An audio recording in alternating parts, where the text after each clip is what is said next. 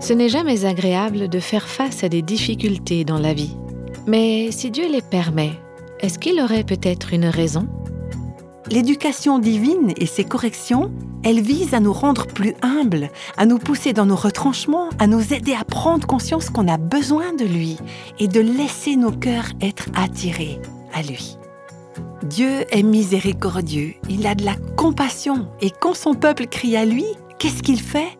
Il lui envoie sa délivrance. Bienvenue dans Réveille nos cœurs. Avez-vous parfois le sentiment que vous manquez de courage pour pleinement accepter le plan de Dieu? Aujourd'hui, nous allons entendre un message qui nous aidera à trouver ce courage pour faire la volonté de Dieu. Écoutons le premier épisode de la série Déborah, une femme engagée dans la bataille.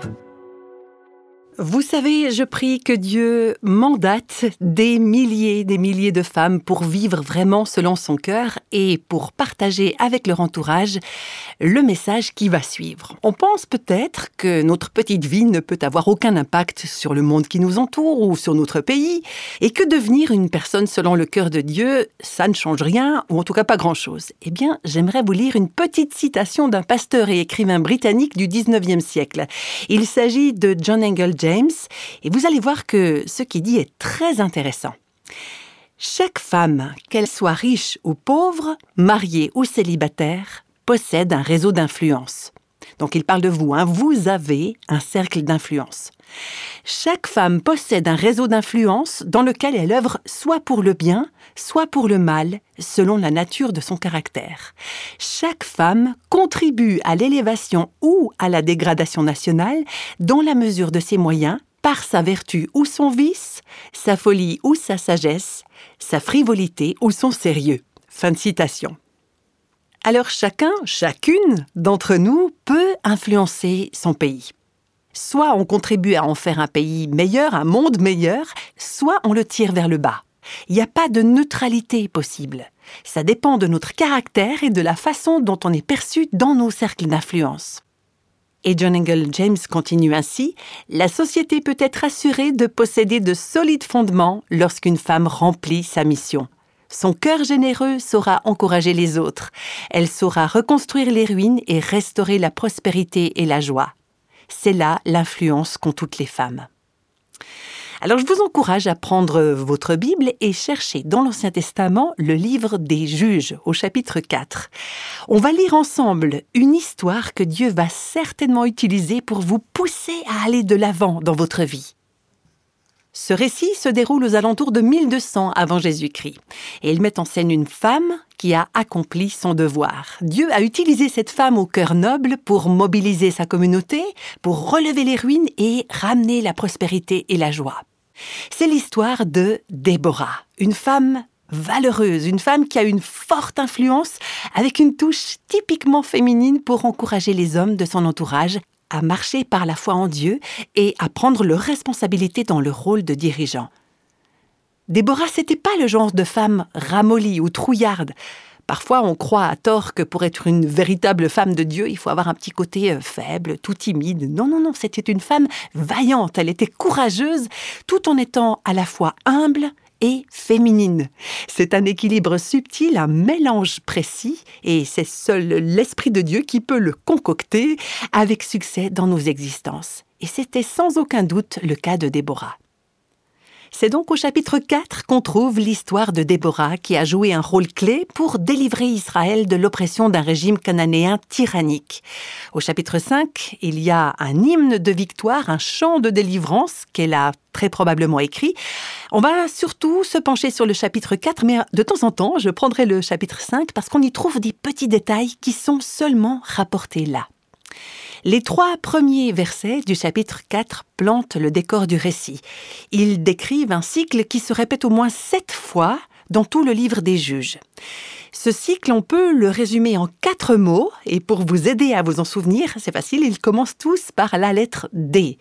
Ces cycles se trouvent dans le livre des juges, mais aussi, très probablement, dans votre propre vie, parce que c'est une illustration des chemins que Dieu emprunte avec nous. On va commencer par le D de désobéissance. Le peuple de Dieu désobéit. Ensuite vient le D de la discipline. Dieu discipline ses enfants. Et puis lorsque la main de Dieu discipline son peuple, celui-ci arrive à un point de désespoir. Et lorsque ce désespoir devient trop pesant, alors le peuple crie à Dieu qui lui envoie la délivrance. Voilà nos quatre D. On va voir d'abord la désobéissance au chapitre 4, au premier verset, c'est le début de ce cycle. Les Israélites firent encore ce qui déplaît à l'Éternel après la mort d'Éhoud. Alors Éhoud, c'était un des juges à cette époque. Les Israélites firent encore. C'était donc un schéma, une situation qui se répétait encore et encore dans leur vie. Pourtant, ce n'étaient pas des gens païens. C'étaient des gens qui formaient le peuple de l'Alliance choisi par Dieu, et voilà qu'ils faisaient ouvertement le mal devant Dieu.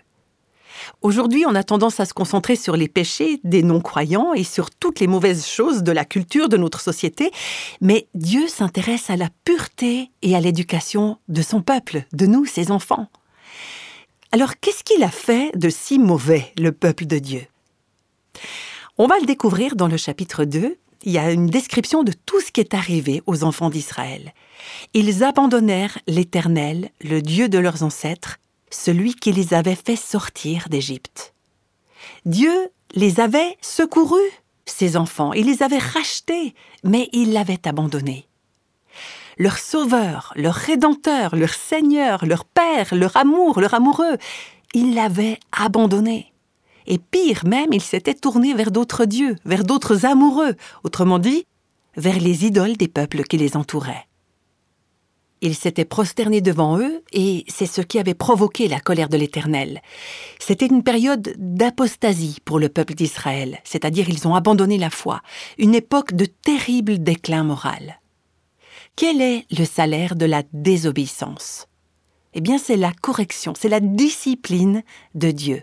Dieu discipline ses enfants. Et c'est ce qu'on voit au chapitre 4, au verset 2. L'Éternel les vendit alors à Yabin, le roi de Canaan, qui régnait à Hatzor. Yabin, c'était un roi puissant, et Hatzor était une ville de la région du nord d'Israël. Elle se trouvait à environ 15 kilomètres au nord de la mer de Galilée.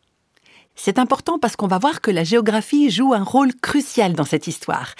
Le chef de son armée était Sisera et habitait à Arochet Goïm, un village également au nord d'Israël.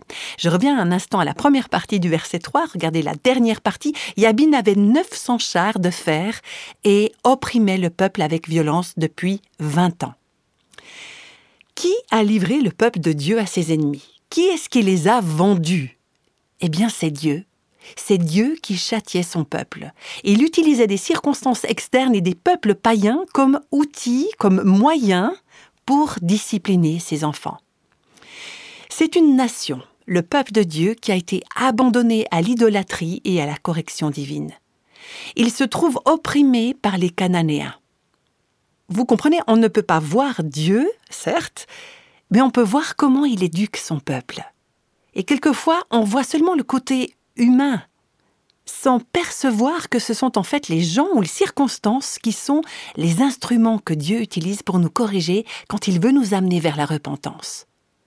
On voit que les Israélites sont dépassés, terrassés.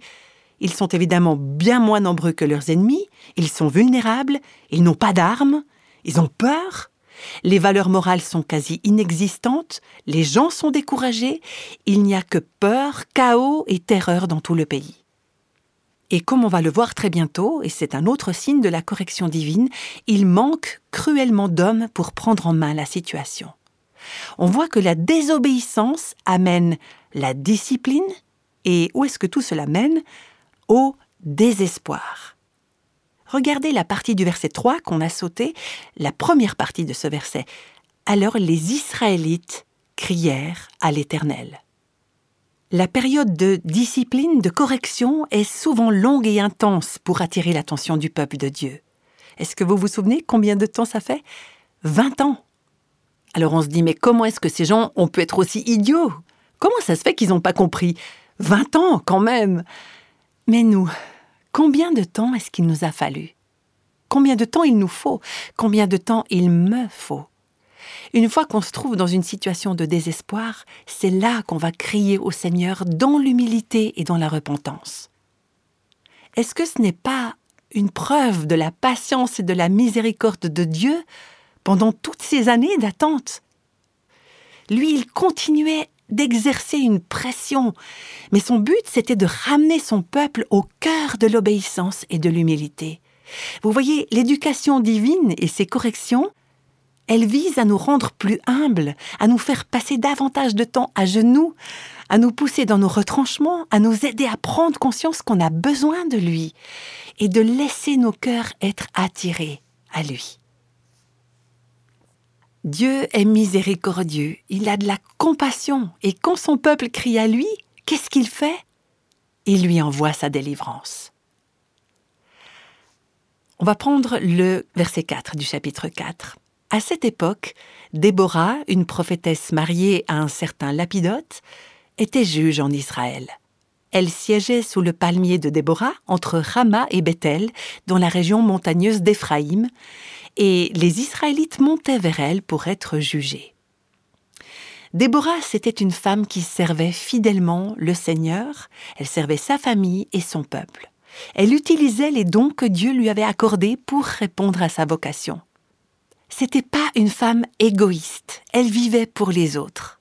Elle n'était pas constamment à la recherche de nouvelles missions, de nouvelles opportunités pour son ministère, elle accomplissait fidèlement ce à quoi Dieu l'avait appelée. Et on apprend trois choses sur Déborah dans ce texte. Je ne vais pas vraiment faire une étude approfondie, on va juste en effleurer la surface.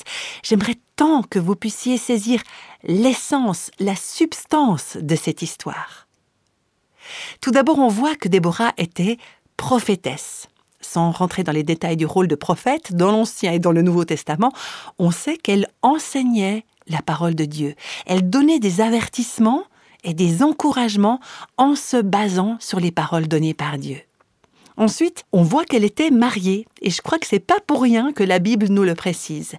Elle était impliquée dans son rôle d'épouse. Elle pouvait servir Dieu sans négliger son foyer, qui était la base de ses relations humaines.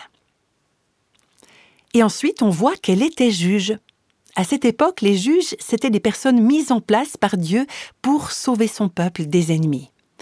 Déborah était le quatrième juge en Israël? Vous remarquerez qu'elle ne s'est pas autoproclamée à ce poste.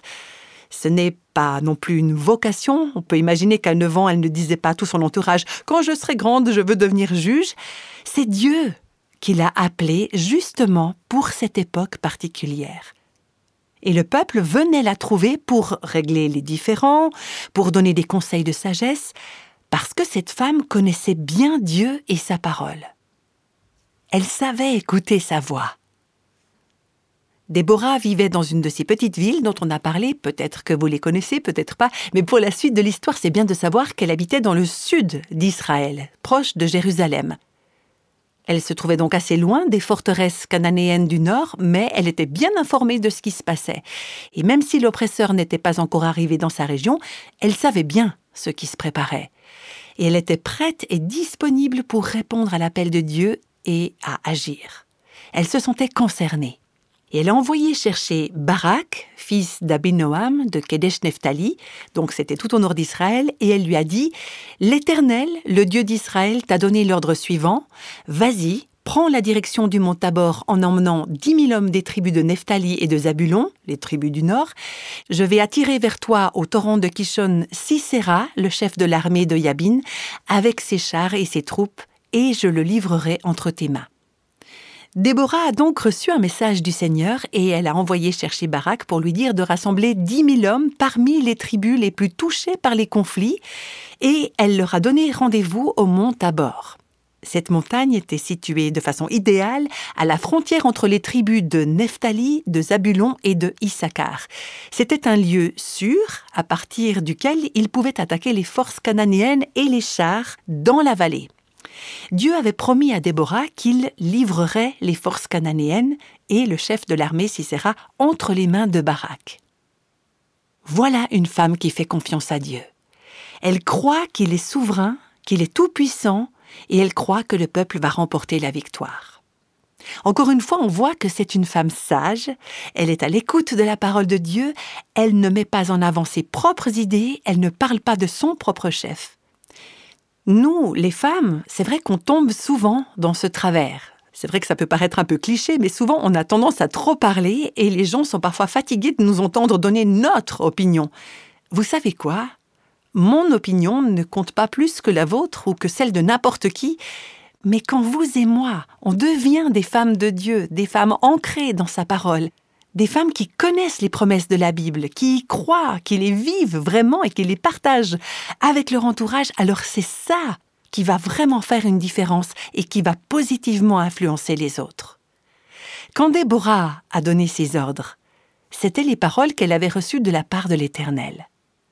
Voilà un encouragement pour nous au quotidien, un encouragement à être attentive à ne pas simplement imposer nos opinions aux autres. Si on est un poste de responsabilité, dans l'Église par exemple, alors prenons garde quand on dit des choses comme ⁇ Ah là, il nous faut du changement ⁇ ou encore par exemple ⁇ Vous devez absolument lire ce livre ⁇ Ayons du tact et abordons toute chose dans la prière.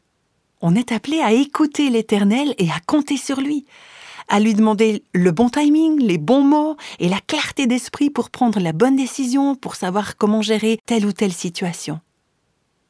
Déborah dit à Barak, L'Éternel, le Dieu d'Israël, t'a donné l'ordre suivant.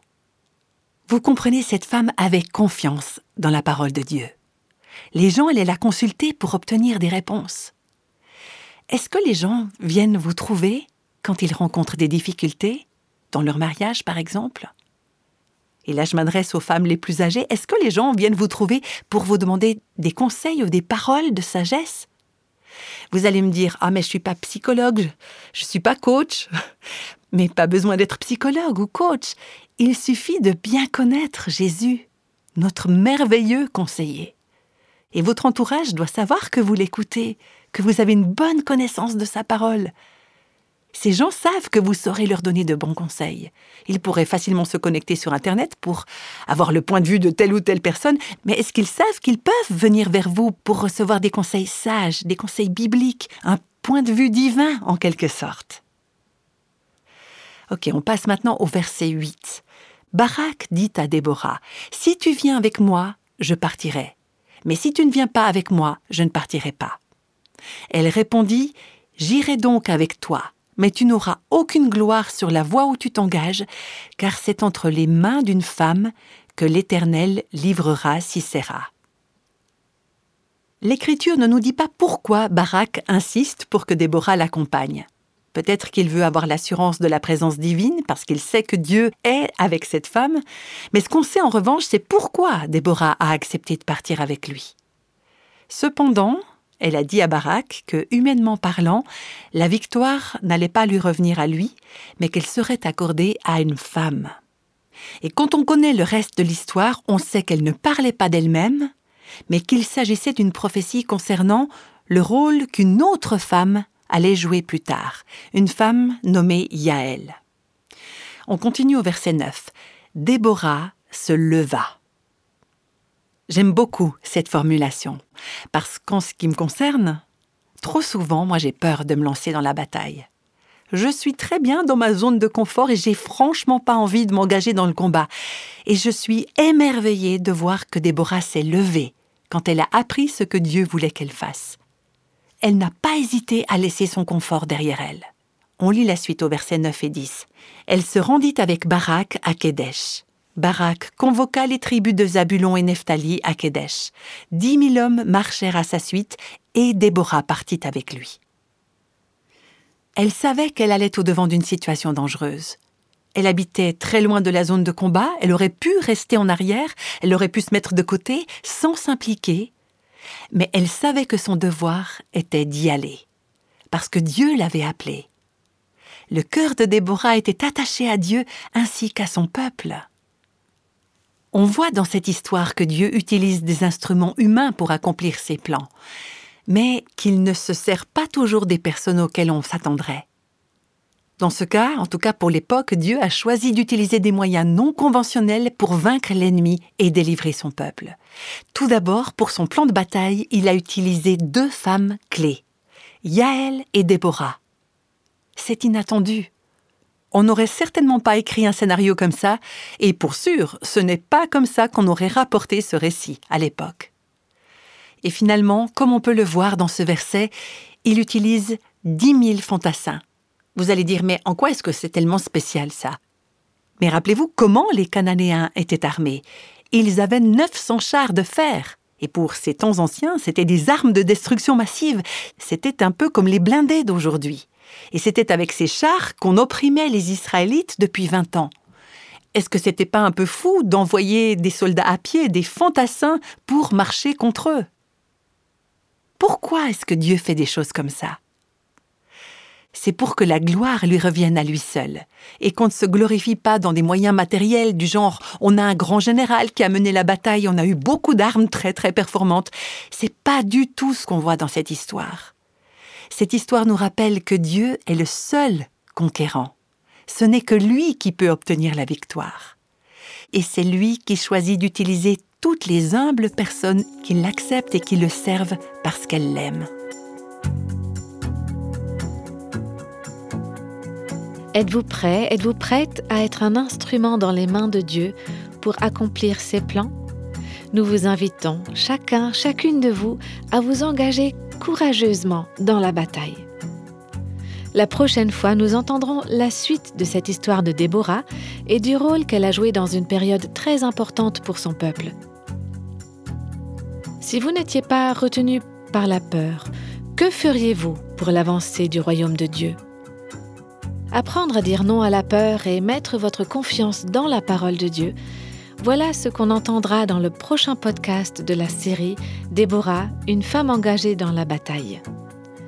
Et moi, je me réjouis de vous retrouver tout bientôt avec Réveille nos cœurs.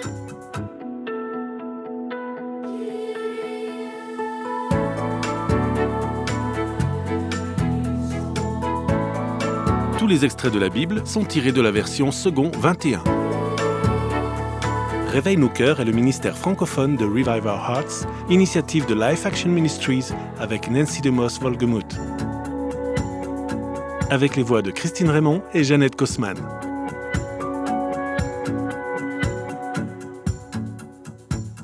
Quelle que soit la saison de votre vie, Réveille nos cœurs vous encourage à trouver la liberté, la plénitude et à porter du fruit en Christ.